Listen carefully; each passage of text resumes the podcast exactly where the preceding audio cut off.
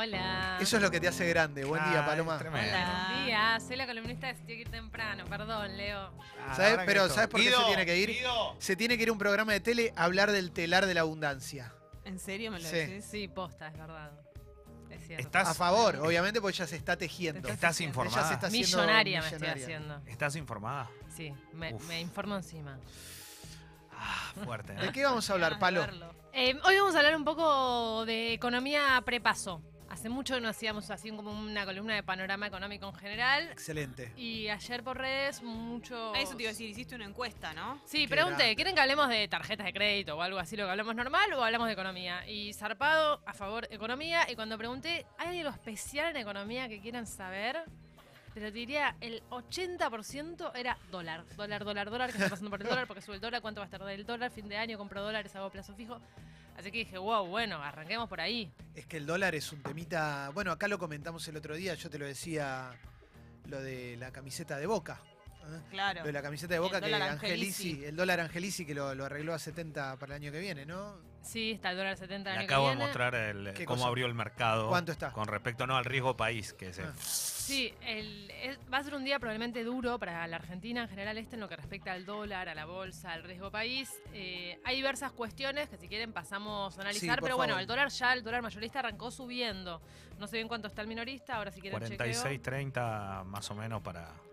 Arrancó subiendo, arrancó subiendo. Hay que ver cómo, cómo sigue durante el día y sobre todo qué medidas decide tomar el Estado para tratar de, de frenar la suba. Tengo una deuda en dólares. Te cuento. Te mando un abrazo. Perdón, Palo, lo, lo que medidas decide tomar el Estado, agarrar la plata que le queda del FMI y, y frenar. Bueno, ese es un tema. Sí, la semana pasada también fue una semana álgida para el dólar. Subió casi un peso 40 en una semana. El riesgo país superó los 830 puntos básicos y sigue subiendo. El riesgo país es, es cuánto tendría que pagar la Argentina para tomar un préstamo en comparación con otras plazas del mercado mucho más seguras, como por ejemplo la de Estados Unidos. Lo que refleja es cuál es la confianza que tienen los que te prestan plata de si vos les vas a poder pagar sí o no en tiempo y fecha, digamos. Bien. Cuando las cosas vienen mal, por eso sube el riesgo país, porque hay mayor desconfianza de los mercados hacia vos. Por eso riesgos. A un país que se considera más riesgoso. Eh, hace tres semanas teníamos el dólar más bajo en cuatro meses. No sé si se acuerdan. Sí, que se fue 43, 42, ¿no? Sí, pero bueno, en el medio pasaron cosas, esas cosas siguen repercutiendo hasta hoy. Eh, por un lado tenemos las elecciones muy cerquita, el domingo que viene son las PASO, el riesgo electoral siempre aquieta a los mercados, cuando no se sabe bien quién va a ganar, sobre todo una elección que viene muy polarizada, muy, muy peleada, como la que estamos viviendo ahora, eh, mucha gente decide refugiarse en el dólar, porque es un activo seguro, o sea que sabes que no importa qué pase, más o menos va a andar bien, entonces quizás sacás la plata otro tipo de inversiones y se van al dólar. Después está lo que históricamente le pasa a la Argentina, que es que Argentina es muy dependiente del mercado exterior.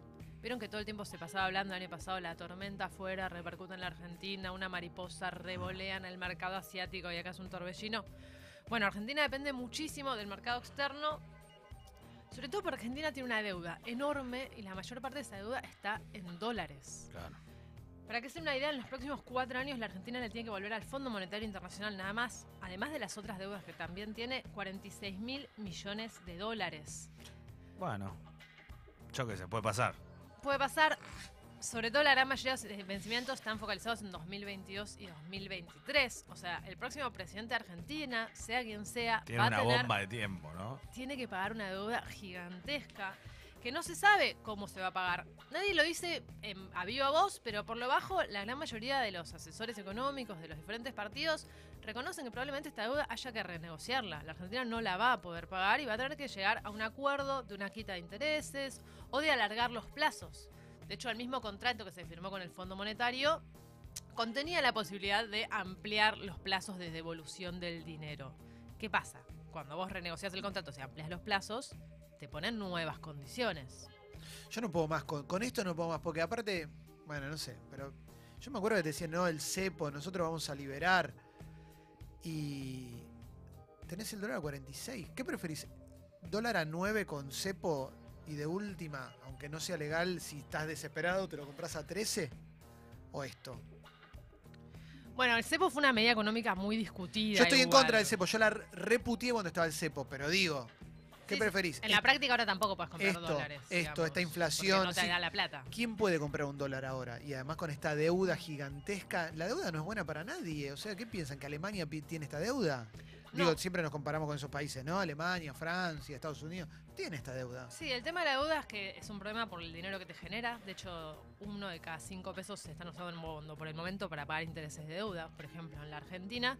Pero más sobre todo porque la deuda, lo hemos charlado varias veces, vienen con condicionamientos. O sea, cuando alguien te presta, te dice un poco que te es casar. Les tiro unos ejemplos, por ejemplo, de qué Y estuvo cuanto, pasando y últimamente. cuanto más tiempo pasa, peor. Exactamente.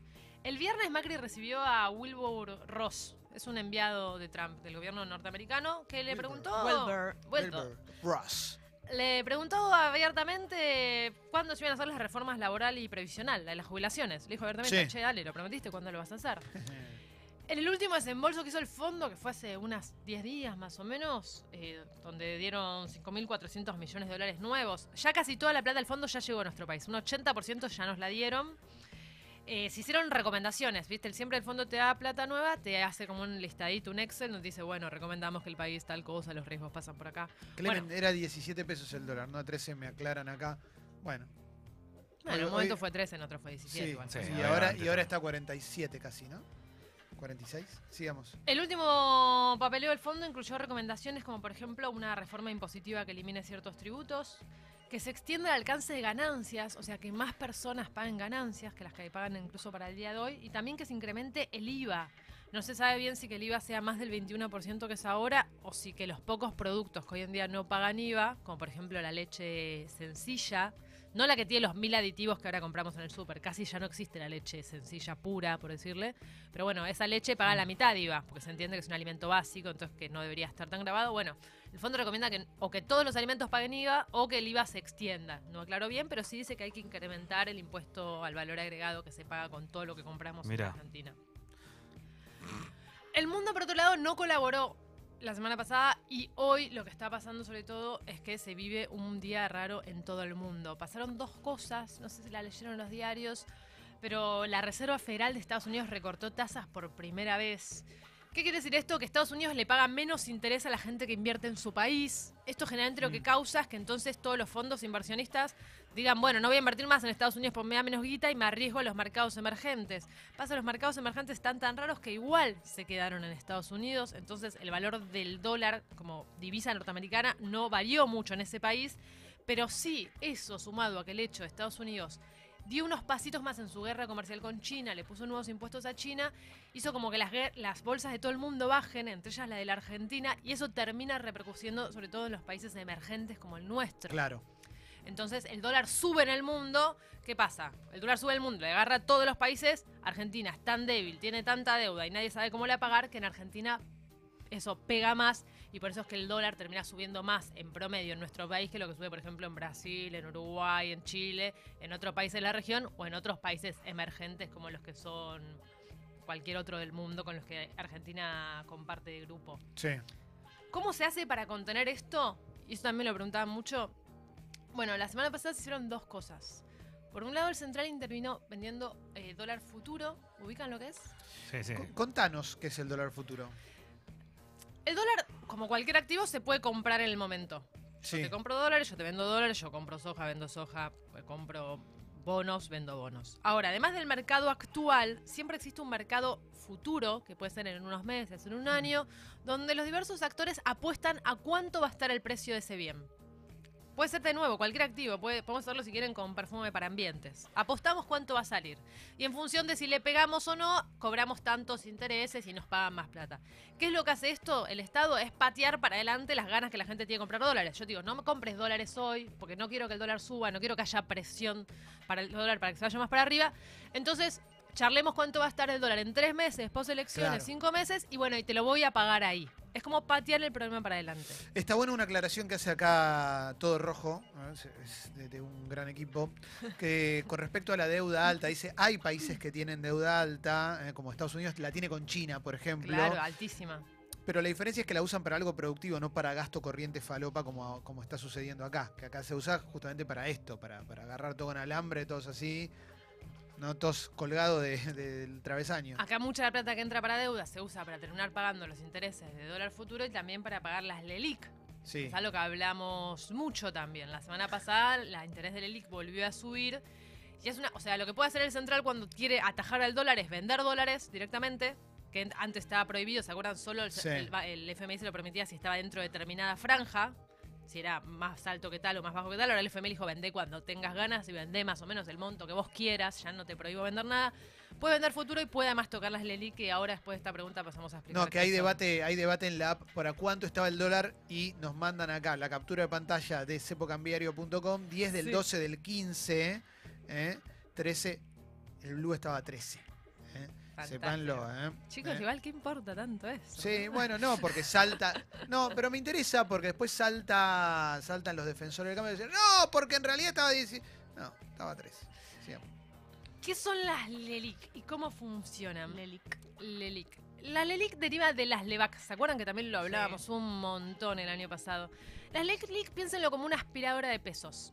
Es el Estado diciendo, vos tenés muchos pesos, bueno, no compres dólares, no siga habiendo mucha gente comprando dólares, porque eso hace que cuando mucha gente quiere comprar algo, el bien del precio sube y sube el dólar. Comprar LELIC. ¿Qué es una LELIC? Es una inversión en pesos que te ofrece una tasa de interés gigantesca. De hecho, la semana pasada subió al 61%. Muchos dicen que hoy probablemente el Banco Central vuelva a retocar al alza la tasa del LELIC para hacer más interesantes las inversiones en pesos. Esto lo que hace directamente antes las LEVAC las podía comprar todo el mundo, la podía comprar yo, Paloma, la podía comprar cualquier banco, la podía comprar cualquier fondo de inversión. Eso era un problema porque cada vez que se quería renovar LEVAC no se sabía si la gente se iba a quedar ahí o era el dólar. Entonces, ¿se acuerdan de los supermartes que estábamos todos atajados para ver qué pasaba con el dólar? La LELIC, como la tienen solo los bancos, supuestamente es más controlable. Ahora, ¿qué sucede? Como son los bancos los que definen qué interés les paga el Estado para que ellos se queden ahí, el Estado termina pagando fortunas por esos intereses. Porque además, a medida que, que se hace más interesante el dólar, a medida que aumenta la inflación, entonces tus pesos no valen nada, porque quizás hace un año te habías comprar una tele y ahora te compras un chicle con esa plata. Bueno, hay que pagar mucho interés. ¿Cuánto? Y pensemos, 3 mil millones de pesos por día Claro. se pagan de intereses del ELIC, según un informe que salió ayer. En 10 meses ya se pagaron 431.620 millones de pesos solo en intereses. Después, eventualmente, vas a tener que pagar la deuda. O sea que los bancos cada vez ganan más plata en Argentina. Bueno, acá tenés varios inconvenientes. El primero es que hay alguien que está ganando muchísima plata a costa de que el dólar no suba. Segundo problema, esto a la larga es insostenible, con lo cual cuando vos dejes de poner tantas LELIC, dejes de todos los días vender dólares para que el dólar no suba, porque en definitiva lo estás rifando, porque igual termina subiendo, y dejes también a la vez de vender futuro, es como que ahora le estás haciendo al dólar una represa, imagínense como que hay un lago y yo le construyo una represa para que el lago no me ahogue. Sí. Pero imagínense que esa represa, en lugar de ser de cemento, es de pajitas como la que hacen las nutrias. Eventualmente esa represa se va a caer porque es Claro. insostenible, porque es carísima. El tema es que cuando eso se caiga, bueno, Se va a disparar el dólar. Es lo que todos suponen, es lo que se está estipulando. Las diversas consultoras, por ejemplo, hablan de fin de año, un dólar a 50 pesos. A mi entender eso es optimista, pero bueno, nunca se sabe cuánto va a estar el dólar. Palo, ¿qué, qué, mm, ¿qué tiene de- o qué asidero le podemos dar a la, a la declaración de Alberto Fernández con respecto a la LELIC y los, y los jubilados? ¿no? Que dijo, voy a aumentar eh, las jubilaciones con este tema. ¿Fue, una, ¿Fue algo muy osado? ¿Fue una, un palabrerío de campaña o realmente se podría hacer? Sí, lo que dijo Alberto Fernández en la declaración que hizo con Navarro fue voy a dejar de pagarle LIC y que esa plata le voy a usar para jubilaciones. Eso causó mucho revuelo porque no, no puedes dejar de pagar las LIC del día, de un día para el otro, porque básicamente es una deuda que tenés, con lo cual desconocer las deudas muchas veces es difícil, más una deuda como esta que no es como la deuda externa tomada por la dictadura que podemos discutir su legitimidad. Esta es una deuda que el Estado tomó, nos guste o no, la hayamos aprobado. o no. Aparte, si la, la toma la dictadura, después se la, se la condona a la familia Macri, ¿no? On ¿Puede ser? Eh, no, pero eso pasó en realidad. Esto fue en Sí, obvio. 1981, cuando Caballo era presidente del Banco Central. Le dieron directamente. eh, Al- eh, estatizaron una deuda privada, ¿no? Sí, sí, un montón de de deudas privadas de la dictadura. Che, hay consultas de oyentes. Yo sé que estás apurada, pero Sí, te quiero déjame hacer. terminar lo de las LELIC y vemos. Dale. Porque todo esto es gigante. ¿Qué me importa a mí de las LELIC? Primero que además no es del todo efectivo porque igual el dólar sigue subiendo. Está bien, no sube a saltos como subía antes, no es que sube 5 pesos en un día, pero bueno, vemos que volvió a subir. Segundo, porque esto convierte que el acceso al dinero sea muy caro. O sea, un banco dice, yo voy a prestar plata. Ahora, si en lugar de prestarte la plata a vos la pongo en el LELIC, estoy ganando un 61% de interés. Entonces, si te la voy a prestar a vos, te la voy a cobrar más cara que eso, porque yo quiero ganar plata. Obvio, mi negocio como banco es ganar plata. Entonces, esto termina haciendo que el crédito para todo sea muy caro. Entonces, yo me quiero comprar una casa y los créditos son carísimos. Quiero comprarme un lavarropas, no puedo. Las cuotas de la tarjeta de crédito suben a medida que suben los intereses de las LELIC. Cada vez que una empresa, una pyme quiere descontar cheques para pagar aguinaldos, por ejemplo, algo que pasó ahora, le sale carísimo. Entonces esto termina repercutiendo en toda la economía. Como hay pocos pesos, supuestamente los precios no deberían subir, porque hay una visión ortodoxa que dice que la inflación se genera cuando hay muchos pesos, cuando hay emisión monetaria. Pero bueno, las pruebas nos remitimos. La plaza se secó de peso porque está lleno de LELIC, no hay ni un peso, es muy caro el acceso al dinero y sin embargo la inflación sigue subiendo. Eh, varias preguntas, pero. ¿Está subiendo en este momento? Sí, ¿Eh? es muy probable que vayamos un día de suba el dólar. ¿A qué? A- Tranquilos. ¿A, cuánto llega? ¿A cuánto está? 46.80 ahora. Eh, acá dicen, voy a recibir 70 lucas de la venta de un auto. ¿Qué hago? ¿Qué debería hacer? Yo sé que no te gusta recomendar, pero también eh, Guido me planteaba, eh, ¿de qué sirve tener los ahorros en el banco Mm. en pesos hoy? Bueno, yo no doy consejos de inversión porque no me dedico a eso, no sé tanto como por aconsejar y porque tengo miedo que después te salga mal, me no te gusta jugar con la guita de los razón. demás, está bien, no, no me bueno, gusta. pero está bien, pero bueno, Pero si, si que el dólar está subiendo, Claro, ¿qué quizás- harías? Pensémoslo. ¿Qué harías vos por ahí? Otra cosa, que- una- si querés unas consecuencias, entre comillas, buenas de la suba del ELIC, es que también los bancos te ofrecen más plata en plazo fijo, ¿no? Porque dicen, bueno, préstame plata, te voy a pagar más para que vos me prestes plata porque yo después me doy vuelta, se la presto al Estado, me pagan muchos intereses en el ELIC. Ahora, ¿cuál es la cuenta que uno tiene que pensar, el razonamiento matemático? ¿Cuántos intereses me dan pesos en un plazo fijo? ¿Y cuánto pienso que se va a depreciar ese peso durante un mes? Puede ser o porque hay mucha inflación, entonces la inflación supera el, interés que me da el banco, o porque si yo esa misma plata lo hubiese puesto en dólares, la suba del dólar supera el interés que me está dando el plazo fijo. Palo, ¿qué onda la izquierda diciendo que no hay que pagar la deuda y que si ganan ellos no la van a pagar? Lo pregunto en serio porque hay gente que te lo plantea. Decís, ¿es posible esto? ¿Es posible decir no pago la deuda y al carajo todo? Sí, parame que te termino lo del plazo fijo. ¿Cómo no? Como el dólar, por ejemplo, la semana pasada les dije, se movió un peso con 38. En la, esa suba del dólar ya fue lo mismo que 20 días de plazo fijo. Salió una nota muy interesante hoy en Infobae, a los que les interesa esto. Si el dólar sigue subiendo, si sube 90 centavos más, ya lo que subió el dólar te cumplió todo el interés que te dio el plazo fijo promedio de los bancos en un mes. Claro. Con lo cual, esta es la cuenta que vos tenés que ir haciendo. ¿Cuánto es la inflación? ¿Cuánto pensás que vas a subir el dólar? ¿Y cuánto interés te está dando el banco? Es muy probable que con la suba del dólar de hoy, ya todos los intereses que te haya dado tu banco en plazo fijo el último mes los hayas perdido. Ahora, nadie te dice que hoy el Estado no salga con muchísima fuerza, subiendo mucho la tasa, obligando a los bancos a subir la tasa de interés también para que la gente en lugar de comprar dólares se meta en plazo fijo, a vender un montón de dólares, a vender dólar futuro y el dólar eventualmente baje. O sea, para el gobierno es muy importante que el dólar se mantenga tranquilo esta semana y que se mantenga tranquilo hasta octubre. Cuando vos ves las encuestas de perspectiva económica y de intención de voto, te das cuenta que los momentos en que la economía estuvo peor y la gente lo sintió, porque cuando sube el dólar, sube la inflación, bajaba mucho la intención de voto del oficialismo. Ahora que el dólar está calmo los últimos meses, más allá de estos leves movimientos, bueno, mejoró un poco su intención de voto. Con lo cual la artillería pesada para controlar el dólar va a estar ahí fuerte. La deuda externa ilegítima es una discusión eterna de la Argentina, bueno, eterna en verdad no de los últimos años. Muchos pensamos sí que hay gran parte de la deuda externa que contrajo sobre todo la última dictadura militar, que lo- si bien era un gobierno que estaba en el poder, no era del todo legítimo porque era justamente una dictadura, tomó una cantidad de deuda exponencial que igualmente después los gobiernos democráticos se encargaron de multiplicar, no es solo el culpable la dictadura militar, y hay parte de esa deuda que se podría llegar a investigar para qué se usó, si su uso fue realmente para el país o si simplemente fue fuga de capitales para quienes lo tomaron. Hay diferentes proyectos que se proponen revisarla, la verdad es que nunca ninguno eh, tuvo mucho asidero y nunca se pudo llevar a cabo. Ahí va. Nos, tenemos otra pregunta, si no seguimos. Sí, sí, seguí, seguí. Yo después te, te hago preguntas. Hay un dato curioso que lo vi la semana pasada y me mató, que es que los argentinos googlean más la cotización del dólar que el pronóstico del clima. Y sí, obvio. De hecho, Argentina es uno de los cinco países en el mundo que más googlea cuánto está el Es que dólar. es el pronóstico de vida, no es el pronóstico de vida. Claro, es verdad. Nos superan Turquía, Líbano, Ghana e Irán. Pasa que, bueno, sucede esto. Ya nos dimos cuenta que en la Argentina, cuando sube el dólar, eso se traduce mucho en la inflación. Eso es lo que van a escuchar que los economistas serios le dicen pass-through. Eh, esto no sucede en todos lados del mundo. Sucede cuando vos tenés una economía donde hay muy poca confianza en el peso, donde los grandes activos están dolarizados. Hoy si vas a comprar una casa la tenés que llevar en dólares, por ejemplo, lo cual es una ridiculez. No sucede en ningún lugar del mundo, solo en la Argentina. Pero bueno, la verdad que sucesivas eh, inflaciones descomunales, pensemos en la hiper, después sucesivos default de la Argentina, crisis económica gigantescas, aumentos del desempleo, llevaron a que el argentino confíe poco en el peso como moneda.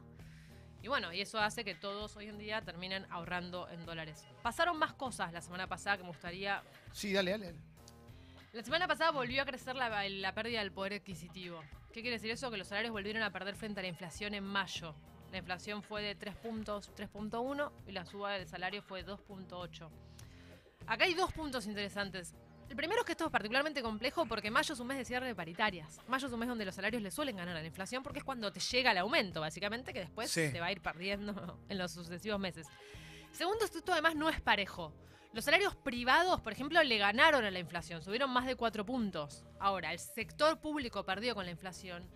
Y el salario registrado, no registrado, perdón, o sea, lo que conocemos como laburo negro, no solo perdió con la inflación, sino que bajó nominalmente Y sí. respecto al mes anterior.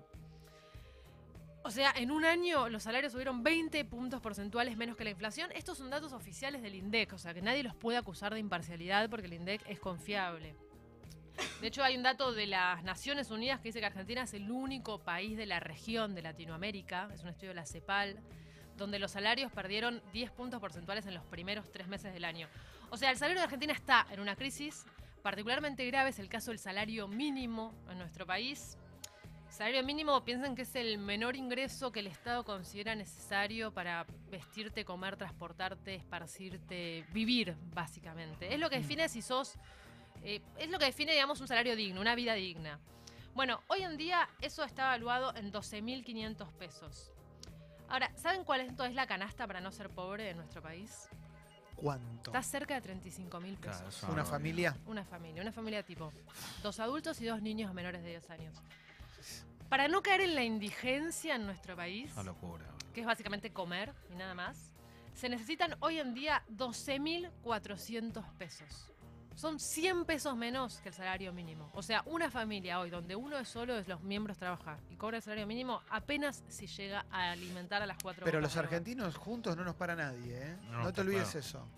Bueno, los argentinos juntos no nos para nadie, pero tenemos un problema, que es que los salarios suben menos que la inflación, que además la inflación de alimentos es más alta que la inflación general casi todos los meses, y que entonces eso termina siendo que es inevitable que suba la pobreza, y de nuevo tenemos los datos oficiales. Primero, además, esto no siempre fue así, ¿eh? Por ejemplo, si vas a, dos años atrás, abril 2017, el salario mínimo era 8 mil pesos, era un 36% más alto que la canasta de la indigencia, que la canasta alimentaria. O sea, estamos teniendo un problema con la generación de pobreza que por ejemplo hace que, según los últimos datos del INDEC, datos ahora, eh, salieron el viernes, en la Argentina el 34% es pobre. Estamos hablando de 13, 13 millones 800 mil personas que son pobres en el país. Esto es 3 millones y medio de personas más que hace un año. De nuevo, datos oficiales. La indigencia subió 3 puntos, están 7.9. Tenemos 2.900.000 personas indigentes en el país, solo en las ciudades. ¿eh? Si vos después los tropolás a todo el país, estamos hablando de 15 millones de pobres y 3 millones y medio de indigentes. Buena onda. Un millón de indigentes más que hace un año. O sea, estamos con un problema. El gobierno toma nota de esto, por supuesto. Dijo que en agosto, por ejemplo, va a llamar al Consejo del Salario, que es el que define el salario mínimo en el país. Pensemos que el último aumento había sido en agosto del 2018, donde subió un 25% en cuatro cuotas, una de las cuales el gobierno ya decidió adelantarla porque había inflación muy alta. Pero bueno, es muy probable que post paso tengamos un aumento del salario mínimo que no repercute solo en estas personas, los más pobres que les comentaba, porque hoy en día puedes tener, o sea, puedes tener trabajo y ser pobre igual. Tal cual. Sí. Dos personas pueden trabajar en tu hogar y si cobran el mínimo, igual el hogar es pobre. es ¿Hay una buena. Palo? ¿Hay Sí. alguna buena? Bueno, Duhovne creció su patrimonio en un 80%. Vamos, Dujovne. Vamos, Dujovne, carajo. Vamos, Felicitaciones. Dujovne. Genio. Genio, Dujovne. Todos- Dujo. tiene el María la sabía, 70%, está- tiene todo el 70% ¿no? afuera del país. El Dujo. Vamos, Dujo. Bueno, eso Dujo. igual para. Vamos, Dujo. Eso es indignante. Que tenga todo afuera, ahí sí, obvio, No. porque ni él, con- ni él confía. eh. Sí, pero el 3 de julio de 2018 él fue a una, una, una reunión que le hicieron en una comisión bicameral del Senado, el- no importa, Hace más de un año. donde le preguntaron, che, no, está mal que tengas toda tu plata afuera, ¿la pensás traer? Y él, el 3 de julio de 2018, dijo que ya había repatriado todos los ahorros que tenía en el extranjero. Y sin embargo, al día de hoy todavía tiene, por ejemplo, 1.600.000 eh, dólar, palo dólar, digamos, en Uruguay, en Estados Unidos, en cajas, o sea, en cajas de ahorro, ¿entienden? Ni siquiera pensar en lo que tienen cajas de seguridad, lo que no podemos acceder. Según lo que venís contando, Palo, ¿no le convendría a Duhovne y a todos aquellos que tienen tanta guita afuera ponerla acá y hacer rueda financiera? Digo, comprarle leaks y. y- Las LELIX solo lo pueden comprar los bancos. Ah, Levax, entonces. No, las LEVAC ya no existen No más. existe más. Ah, La leva que la podíamos comprar todos. Si era un problema, lo que dijeron es agarremos ese problema, concentrémoslo solo en los bancos que los podemos manejar un poco más que a cualquier hijo de vecino que tiene Levac. Y ponele, alguien que tiene un poco de ahorros y dice, no sé, en dólares o lo que sea, y dice, me quiero meter en un bono. Si hay un bono fácil que yo pueda meterme, comprar, invertir, para, para el que quiere empezar, ¿ahí existe alguno o solo las Sí, no, existen, por supuesto. Está lleno de propuestas de inversión. Hoy vos entras a tu home banking y ya en la página de inicio te propone invertir en un fondo de inversión, te propone hacer ¿Esos un son los FIMA? fijo. Los FIMA son uno de esos fondos de inversión, por ejemplo, hay múltiples. Lo importante, lo que yo siempre recomiendo, igual sin entrar en consejos de inversiones, averiguan qué te estás metiendo. No entres en un fondo de inversión ciego, digamos, sino que averiguan qué activos se está invirtiendo. Y por ejemplo, en el día de hoy, la bolsa de todo el mundo va a bajar probablemente. Empezó bajando la de China y eso va a repercutir en todo el planeta. Con lo cual, las inversiones tienen eso, de que son muy volátiles. Lo que te viene mostrando el dólar en el último año es que es más estable. Por eso todo el mundo se refugia en el dólar en la Argentina, sea, además sí- de por nuestra historia. Sigue conviniendo comprar dólar, digo. Tenés una guita ahorrada, cobras el sueldo, siempre conviene pasar a dólar, no conviene ningún bono ni siquiera 30 días. Yo no te voy a decir nunca lo que te No la vas a convencer. No la vas a convencer. No me lo vas a sacar ¿eh? por mentira, ¿verdad? Casi Eso no va a suceder.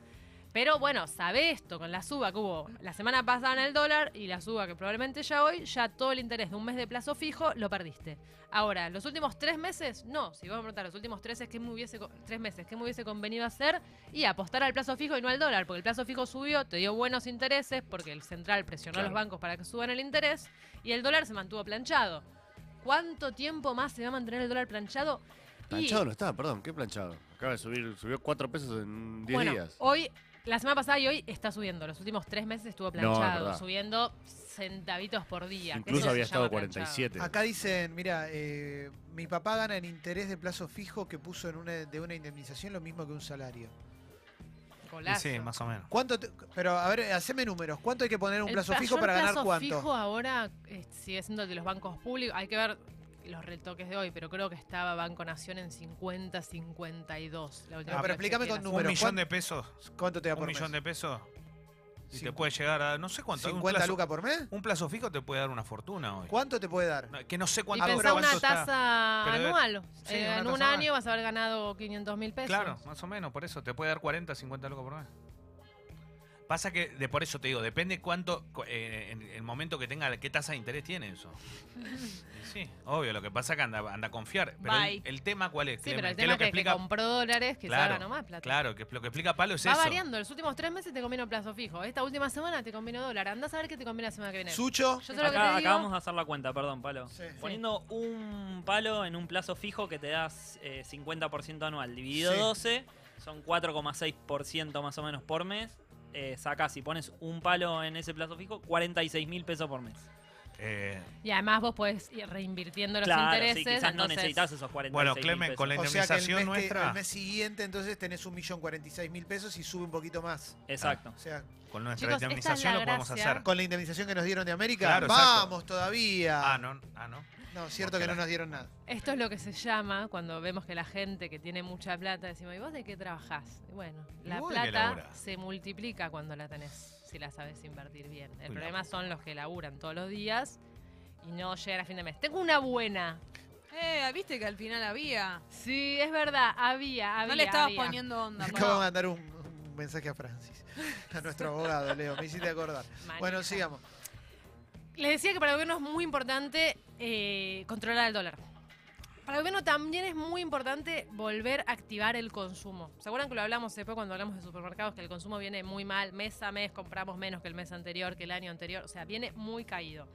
El gobierno apuesta con todo a recuperar el consumo. ¿Cómo? Bueno, subiendo el salario mínimo vital y móvil, que les dije que este mes se va a reunir, probablemente suba un 30%, pero a eso le tenés que sumar también los créditos del ANSES. Los créditos que ANSES, por ejemplo, salió hace poco un dato que la gran mayoría de las personas que cobran asignación universal por hijo, esa plata la usaron para tomar un crédito con ANSES y poder comprar algo. Con el ahora 12, bueno, están muy preocupados por reactivar el consumo. ¿Por qué? Porque el consumo genera optimismo, te hace creer que vos que, tú, que, podés comprar cosas, te hace bien. Y además también porque la matriz económica argentina depende mucho del consumo. O sea, el 65% del PBI del país se genera por el consumo interno.